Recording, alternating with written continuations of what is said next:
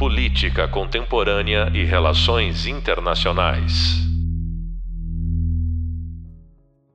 Olá, pessoal. Eu sou Vitor Greenberg, coordenador do curso e professor na disciplina Tecnologia, Comunicação e Relações Internacionais. Se você está chegando por aqui agora, deve estar iniciando o seu aprofundamento no tema iniciado na nossa terceira videoaula sobre o indivíduo e o seu papel no ecossistema político digital.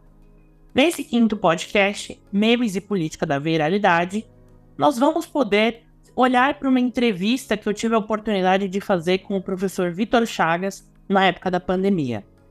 É, esse tema, memes e política da viralidade, é um tema que eu tenho trabalhado em sala de aula faz um tempo. E o texto base, que também está disponível como indicação de leitura para nossa disciplina, é de autoria do professor Vitor Chagas, que é uma das autoridades no tema. Ele é professor associado do Departamento de Estudos Culturais e Mídia e pesquisador do Programa de Pós-Graduação em Comunicação da Universidade Federal Fluminense.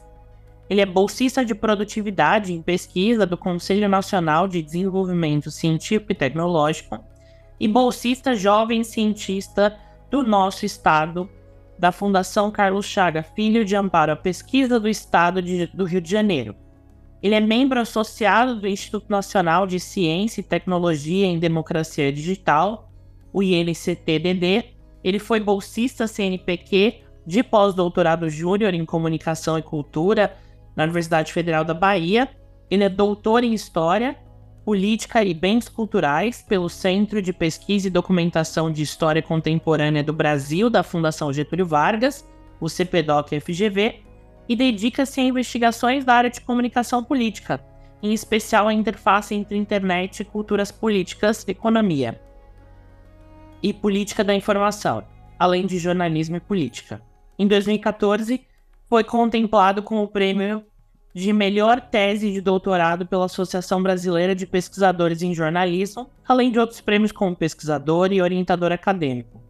Ele foi secretário executivo da Associação Brasileira de Pesquisadores em Comunicação Política, com Política, na gestão de 2019 a 2021. Ele é editor-chefe do periódico científico da revista Com Política. É líder do grupo de pesquisa do Colab UF e coordenador do projeto extensão Museu de Memes.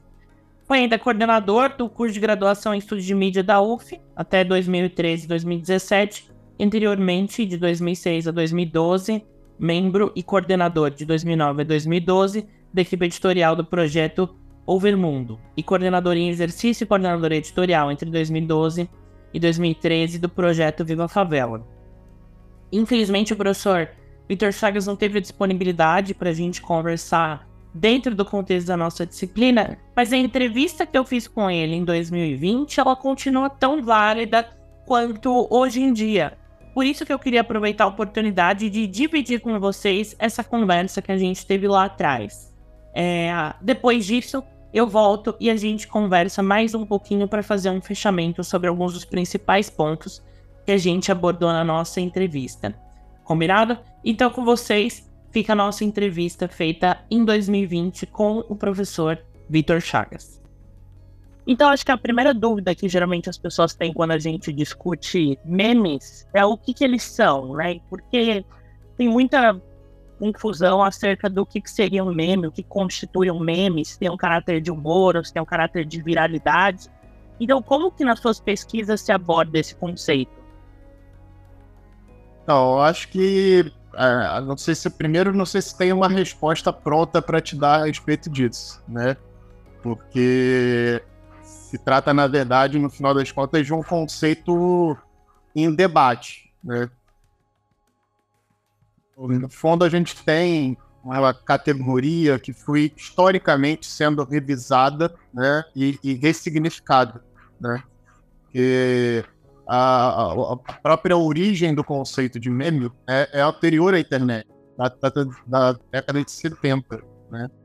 É, então, na medida em que essa categoria é, surge no contexto muito particular, né, que é esse contexto da década de 70, é, a partir de um biólogo né, que estava ali fazendo uma analogia entre é, os memes e né, que é o conceito que ele cria. E os genes, né, é, colocando de forma muito simplificada e muito resumida, né, os genes como uma espécie de um, os memes como uma espécie de um gene da cultura, né, é, quando a gente entra num contexto online propriamente dito, né, é, com as comunidades online, com sites de rede social tudo mais, é, esse conceito ele, ele, ele é recuperado e ressignificado, né? Ele é usado basicamente para traduzir uma experiência cotidiana né, é, entre aqueles usuários, que era a experiência de se criar e compartilhar conteúdos, né, especialmente conteúdos que ganhavam alguma viralidade na internet. Então, o que a gente passa a entender por meme, né, é, aí, digamos, no final da década de 90 em diante, né, é algo completamente diferente daquilo que se entendia como meme originalmente, quando a categoria surge, né? É, primeiro na biologia, depois apropriada pela filosofia, pela psicologia, né? até chegar propriamente né? é, ao contexto das ciências sociais, das ciências sociais aplicadas, é, da educação e de uma série de outros campos que a gente vê hoje incorporando né, um debate sobre memes de internet. Né? é, essa categoria passa por um conjunto muito importante de significações. É, e aí, assim, o que eu entendo como meme, na verdade, quando eu estou pesquisando esse fenômeno, varia muito também em função das questões sobre as quais eu estou me debruçando. É, isso porque o, o conceito ele abrange, ele comporta né, essa, essas diferentes expressões. Mas, sem dúvida nenhuma, o fenômeno que mais me interessa, na verdade, é justamente entender né, é, o, o meme como uma linguagem nativa da internet, como uma linguagem nativa da cultura digital. E, nesse sentido, a aproximação mais clara está justamente entre o meme uma peça de conteúdo produzido para o âmbito da cultura digital, né? ou seja, é, um vídeo é, ou uma hashtag né, entendendo aí o meme também para além de uma mídia pura e simplesmente um comportamento, como uma dinâmica de ação coletiva, de ação política, né? É, então, hashtags, no meu entender, também podem ser lidos como memes, né? É, e não necessariamente, né, o que é também uma cisão importante é, a respeito da leitura que se costuma fazer no âmbito do senso comum, é, não necessariamente o meme tem relação direta com o conteúdo de humor. Né? Não necessariamente ele precisa ser uma piada, não necessariamente ele é algo engraçado, né? É, então o meme é dessa forma, né? Para mim, uma espécie de uma fórmula expressiva. Né? É um modo que a gente usa, na verdade, né, para se expressar a respeito de determinados assuntos. Né? E esse modo de expressão ele tem as suas características. Né? É, uma, uma, característica muito evidente do meme, por exemplo, é que ele é uma linguagem sintética, né? Ele condensa muita informação. É, agora, não dá para a gente definir o meme como a partir de um suporte midiático específico. É, o meme é uma imagem, o é um vídeo. Né? Não é essa a leitura que eu costumo fazer.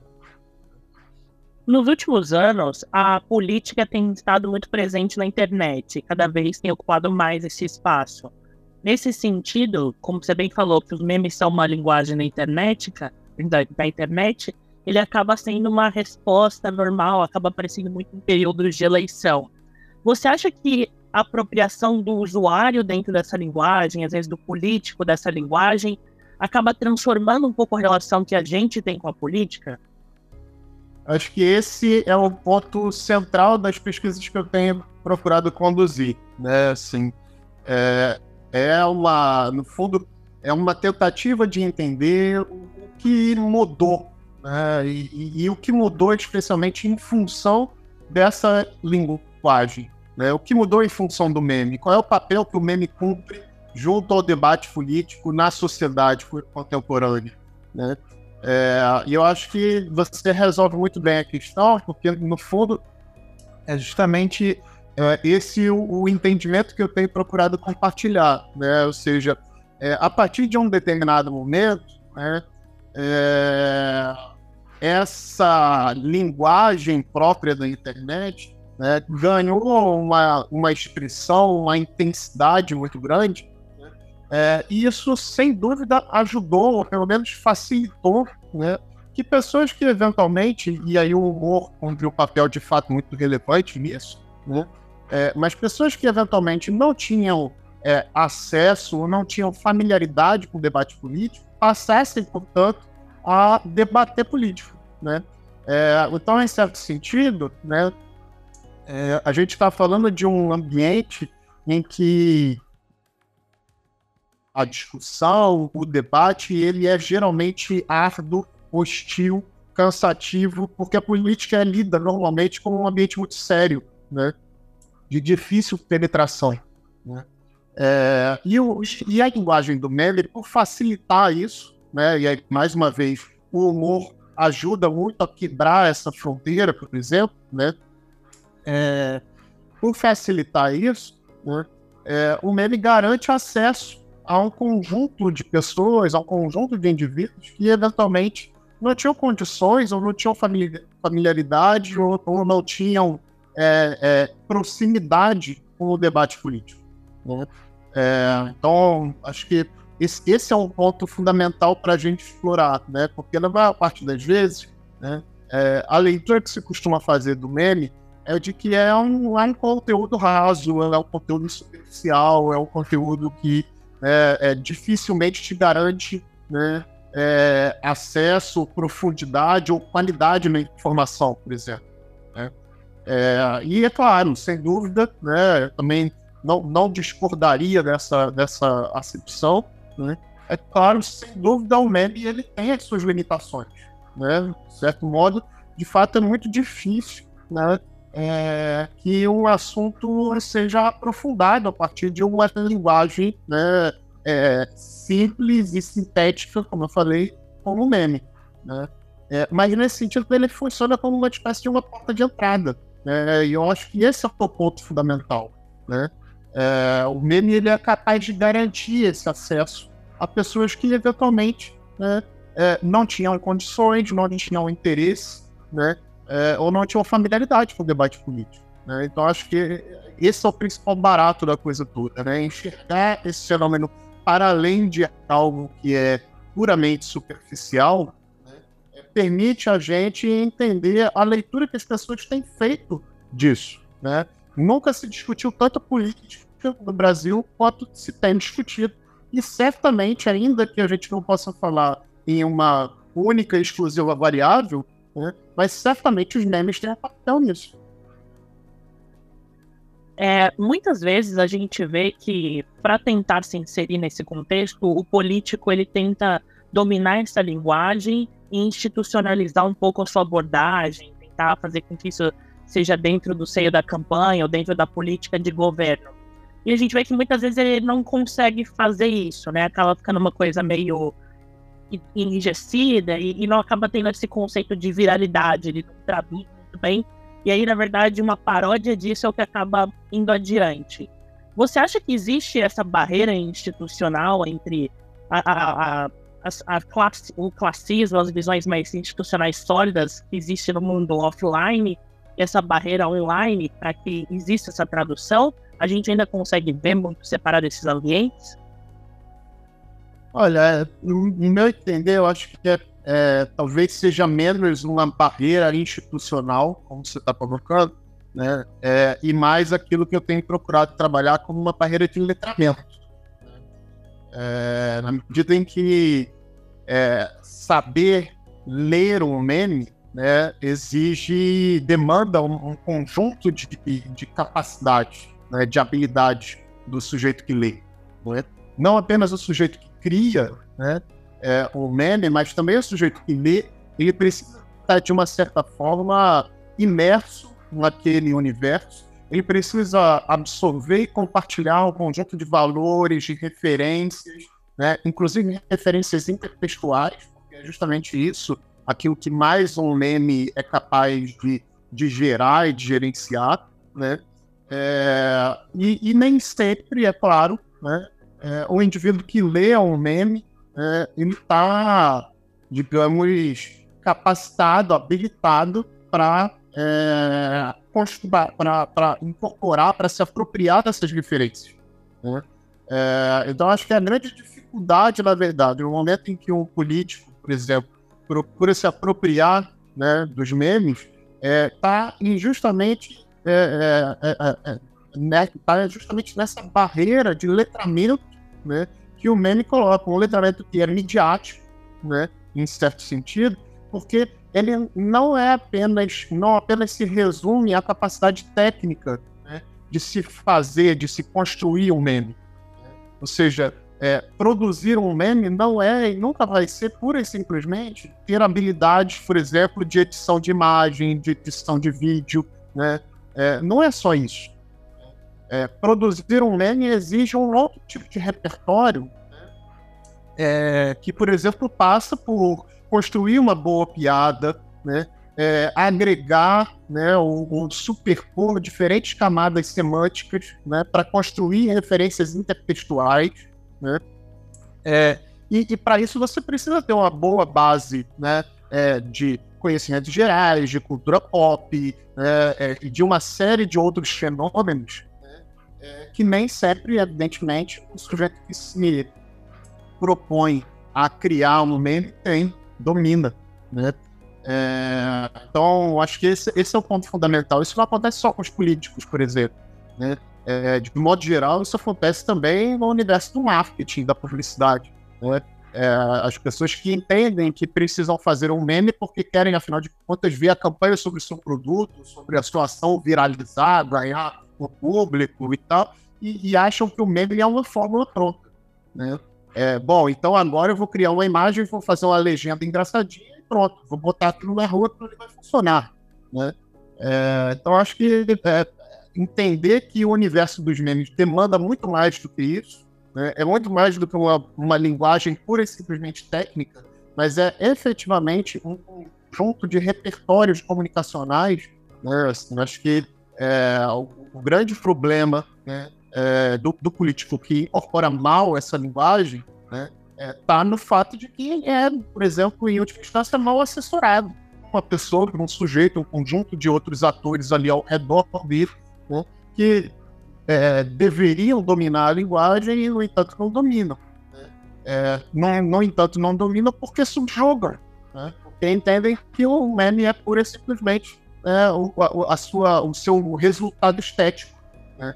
quando ele é, na verdade, também resultado de uma construção cultural né? muito mais aprofundada. Né? Por exemplo, se, se a gente parar para pensar, né, eu acho que isso é um ponto interessante, a respeito do, dos estudos, das discussões que a gente tem desenvolvido, né, por exemplo, no, no, projeto do Museu de Menes, né, é, se a gente parar para pensar, cada, cada, um desses universos meméticos, se assim a gente quiser chamar, né, é, tem, tem, tem um, um, conjunto de nuances né, é, muito sofisticado às vezes. Né? Foi exatamente a partir daí que a gente começou a construir na Universidade Federal Fluminense uns encontros que a gente chama de meme clubes. Né?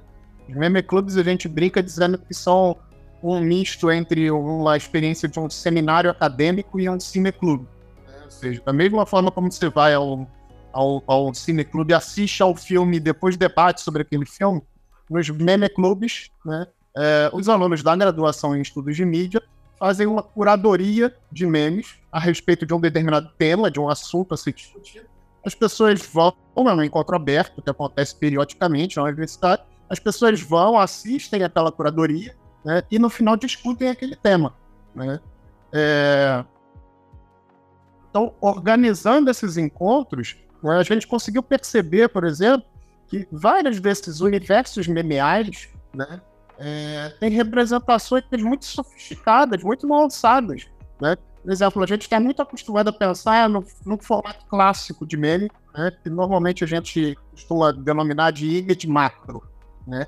Image macro é aquele formato clássico que tem uma imagem com uma legenda, né? uma legenda em cima, uma legenda embaixo, normalmente com a mesma tipografia, que é uma tipografia chamada Impact, branca, com outline preto, a bordinha preta, né? A gente já está acostumado a ver esse formato. Esse formato é um formato que se origina por volta de 2004, 2005, né? É, um gênero específico de meme chamado lolcats, né? de lolcats, lol de L-O-L, laughing out loud, né, rindo muito alto. De lolcats são fotos de gatos, né, com legendas engraçadinhas. Então esse é um fenômeno que surge na internet, especialmente em algumas comunidades estadunidenses.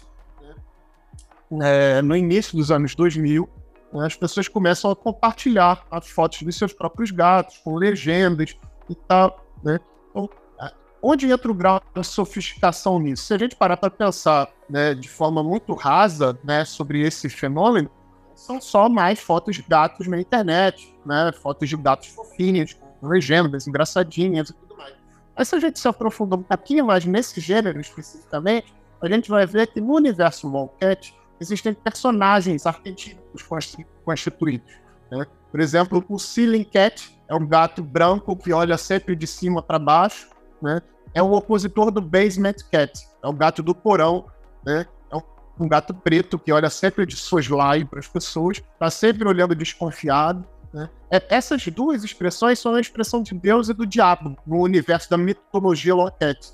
Né? Mitologia Loquete, porque efetivamente é uma mitologia. Os fãs de Loquete chegaram a criar um, inclusive uma Bíblia, por exemplo.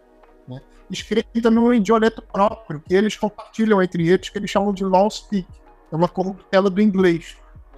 É, e, e, que tem as suas regras gramaticais próprias. É, ou seja, se a gente olhar para cada um desses gêneros, se a gente olhar para cada um desses, desses fenômenos e perceber como é que essas nuances vão sendo construídas, a gente vai ver né, que efetivamente é uma linguagem muito rica. Né? É, e é muito difícil de ser estudada, reproduzida, porque é preciso efetivamente um grau de imersão nessa subcultura, né, para que a gente entenda um pouco mais sobre o fenômeno. Né? É, então você me pergunta, ah, bom, mas então como é que os políticos, né, como é que a gente pode ler o, a, a, as falhas, digamos assim, dos políticos ao incorporarem essas, essa linguagem? Né? Eu diria, a falha está justamente em não se apropriar desses elementos né, é, e resumir o meme pura e simplesmente como um, um, uma mídia, um universo técnico quando é efetivamente uma linguagem. Né? E, portanto, existe um mergulho cultural né? é, muito maior, muito mais profundo do que aquele que geralmente esses atores estão dispostos a ter. E eu acho que a última pergunta que eu queria fazer é uma pergunta meio grande, mas eu acho que você vai conseguir sintetizar de uma forma interessante. Quando a gente se dispõe a querer entender algum universo, analisar algum meme, analisar alguma preponderância com que ele permeia o tecido ali da discussão. Quais seriam os elementos que você elencaria que são importantes para a gente observar numa análise de um meme, né? Como academicamente abordar esse assunto? Acho que é uma coisa que às vezes fica mais difícil da gente interpretar. Acho que tem um, um conjunto de aspectos relevantes aí. Primeiro de tudo, é claro, é a gente tentar entender esse meme, e esse é só o, o aspecto mais superficial, é entender esse meme a partir do seu formato. Né? Os memes têm diferentes formatos. Né? Um deles é esse clássico que eu coloquei aqui agora, por exemplo, o meme da imagem com as legendas. Existem vários outros formatos. Né? Por exemplo, um outro formato muito comumente acionado é um formato que se propõe a fazer montagens de imagens. Né? Às vezes trocando o rosto de um personagem por outro, né? Às vezes é, adicionando elementos, características específicas, como um boné, um óculos escuro, né, ou alguma coisa do gênero, em cima de um outro personagem. Né? É, então, esse é um outro formato muito clássico. Né? É um formato que normalmente as comunidades que criam memes denominam de exploitable, né? o explorável. Né? É, são baseados sempre em templates e coisa do gênero. Existe um outro formato de meme também, por exemplo, que é um, um formato de meme baseado em um padrão linguístico. A gente chama de snow clone. Essas categorias são categorias nativas, por isso são em inglês mesmo. São categorias dadas pelas próprias pessoas e comunidades que constroem esses memes. Né? É, esse padrão, esse formato de padrão linguístico, né? é, por exemplo, está muito bem expresso em um meme é, como o meme que a gente tem aqui, o meme da Bela Gil. É, você pode substituir X por Y. Né? Bela Gil, em certo momento, lá no seu programa e tudo mais, receitando alguma coisa, falou: ah, não, você pode substituir pasta de dente por açafrão, cúrcuma. Né? E você pode, portanto, escovar os dentes com cúrcuma. Né? É, a partir daí se cria esse meme. Né? É, e esse meme tem diferentes aplicações. Né? É, ele, a tal ponto que ele se transforma em algo reconhecível pura e simplesmente a partir do texto. Você prescinde da imagem da Bela Gil. Né? Porque ele vira uma fórmula textual, uma fórmula linguística. É, então, os memes também podem ser formas linguísticas. Os memes também podem ser bordões. Né? É, os memes também podem ser ações coletivas iniciadas por hashtags, como eu coloquei? Então, a primeira coisa a se fazer é reconhecer o formato desse meme. Existem diferentes formatos de meme. Né? A segunda coisa é se entender um pouco mais a respeito da função que aquele meme está desempenhando. E aí, essa abordagem funcionalista é importante para a gente entender que os memes também cumprem diferentes funções. Por exemplo, uma função muito comum né, é, entre, entre para os memes é, é, a função diversionista. É, é a ideia de que o meme cumpre um certo papel de alívio cômico, por exemplo. Né? É, nesse momento em que todos nós estamos isolados durante a pandemia, etc., nunca foi tão importante compartilhar memes, porque afinal de contas os memes garantem a manutenção dos, dos laços sociais, eles garantem um momento de alívio cômico para inspirar esse período de tensão que a gente está vivendo. Essa é uma função possível. Mas existem outras funções também. Né? Os memes, de certa forma, eles também funcionam para mobilizar as pessoas, né? para incitar determinadas ações. Né? É, por exemplo, memes tipicamente do Twitter baseados em hashtags, especialmente, por exemplo, no, no, nosso caso aqui, na conjuntura recente que tivemos, os memes feministas, meu amigo secreto, primeiro assédio, Me Too. Né? É, esses são memes com um objetivo muito claro, o objetivo de despertar as pessoas para uma certa ação que demanda determinado engajamento político. Né?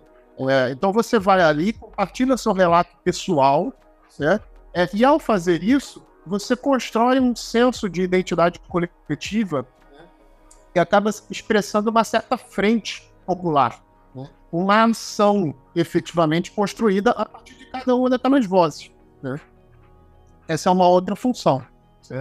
É, o meme também tem uma função retórica né, muito clara, muito importante, né, e é exatamente aquela da qual os políticos procuram se apropriar, né, é, que é uma função de procurar convencer o outro. Muitos memes, né, e se a gente sai dos memes de internet, por exemplo, e vai para os memes que povoam o nosso imaginário na propaganda política, né, é, muitos memes têm uma função retórica muito claramente constituída, a tal ponto que eles marcam, como eu coloquei, o nosso próprio imaginário. Quem não lembra, por exemplo, de um bordão famoso, né, é, de um político, certo? A, a, a, ideia de se construir um político a partir de uma imagem, né? Brizola era mestre em fazer isso, por exemplo, quando ele constrói a imagem do sapo barbudo, né? É, ou outros políticos que colocam muitos bordões, né? Como o bordão do Ademar de Barros, que depois é reapropriado pelo Maluf, o rouba, mas faz, certo? É, ou mesmo um, um, bordão absolutamente reacionário, o bordão do Sivuca, bandido bom é bandido morto. É, então, a ideia de se construir bordões né, é, no universo da publicidade, a construção dos jingles políticos, né, é, mais uma vez também no universo da publicidade, a construção de imagens, de pôsteres políticos, né, o pôster do tio Sam, por exemplo, apontando para frente para a pessoa, dizendo: precisamos de você, certo? É, que por sua vez tem uma releitura muito parecida também a partir de um pôster no interior do Exército Vermelho na União Soviética, convocando seus voluntários, também apontando para frente do leitor.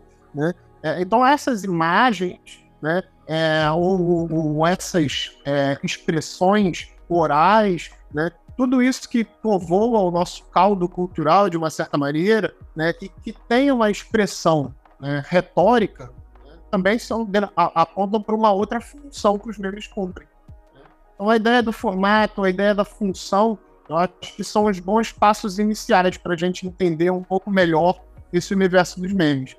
Para além disso, cada um tem as suas particularidades, né? Como eu próprio, seu universo próprio de personagens, né? é, elementos caricaturais específicos, o bonezinho, o óculos, o cigarro, aí vai. Daniel, é super interessante essa abordagem que o professor Vitor Chagas traz para gente, porque na nossa videoaula a gente conseguiu traçar um pouco da espinha dorsal do que é esse processo de memes no âmbito do indivíduo, né, como protagonista dessa criação. E o que ele traz como egresso da área de comunicação mostra para a gente uma relevância enorme sobre como essa narrativa construída ajuda a desenvolver novos patamares e novos eixos de comunicação é, que fazem parte de uma lógica cultural hiper relevante para a construção de política, que é o que a gente tem discutido na nossa disciplina. Um dos grandes objetivos pelo qual a gente optou por ter uma disciplina que tratasse de tecnologia e comunicação foi porque o mundo catalisado por essas novas tecnologias criou novas formas de comunicação de massa que impactam diretamente o exercício da política e da governabilidade, né? Em outras disciplinas do nosso curso, a gente vai acabar percebendo o quanto que isso acaba afetando a própria democracia, né? Se a gente retoma um passinho para trás e olha que a democracia representativa surge como um objetivo de tirar o protagonismo do indivíduo, ou pelo menos diminuir o espaço em que a política ocupa da vida do dia a dia do cidadão, para que as decisões de governo fossem tomadas por um representante que dedicaria a vida e o exercício à política, a gente percebe que com a tecnologia e a comunicação de massa na era digital, isso foi completamente virado de cabeça para baixo. Hoje você tem acesso direto ao político, você pode entrar em contato com ele por esses canais digitais que a gente tem explorado e fazer valer o seu próprio interesse, sem, sem passar pelo por qualquer outro tipo de esfera de representação. E aí esse representante empossado agora catalisa essa vontade individual, quando possível, e eleva ao patamar de políticas. Então isso cria um novo complicador que vai com que a gente enfrente uma crise de legitimidade das instituições democráticas e, por tabela, de todo o sistema. Quando a gente olha que, na verdade, isso pode acontecer até alheio ao próprio é, representante político, quando a gente pensa nessas apropriações das linguagens meméticas e da comunicação memética como um todo, a gente percebe que, na realidade, o político ele pode ser passageiro disso como um determinado grupo é, absorve, catalisa e transforma essa comunicação viral, pode levar os rumos de transformação ali de um, de um pleito, de uma eleição, de qualquer outro tipo de processo que paute a democracia representativa ou formulação de políticas públicas. Invariavelmente, um indivíduo cria uma onda transformadora. Esse é um potencial que margeia essas discussões que nós temos sobre internet, sem dúvidas. Bom, pessoal, queria muito agradecer vocês pela atenção. É, novamente, esperava que a gente pudesse fazer essa conversa é, com o professor Vitor Chagas no contexto de algumas das pontualidades que a gente tratou na videoaula, mas tenho certeza que essa aula que a gente conseguiu trazer de uma conversa anterior vai ser muito rica para que vocês não só acompanhem as próximas discussões que nós teremos na nossa disciplina, mas também absorvam o texto dele, que está disponível amplamente na internet e novamente recomendado como leitura dessa disciplina, para fomentar os estudos de vocês. E você que gostou desse papo, corre para o sexto podcast de Platforming do Trump e a campanha permanente na era digital, onde eu irei continuar essa discussão com outro enfoque, acompanhado do professor Camilo Ágio, que também é um grande especialista na parte de comunicação política Aliás, esse campo de comunicação política, para quem está explorando as relações internacionais, é uma das áreas interdisciplinares mais férteis e mais interessantes. É uma nova tendência no campo das relações internacionais e que eu espero que vocês aproveitem muito essas discussões com profissionais de referência. Até a próxima aula.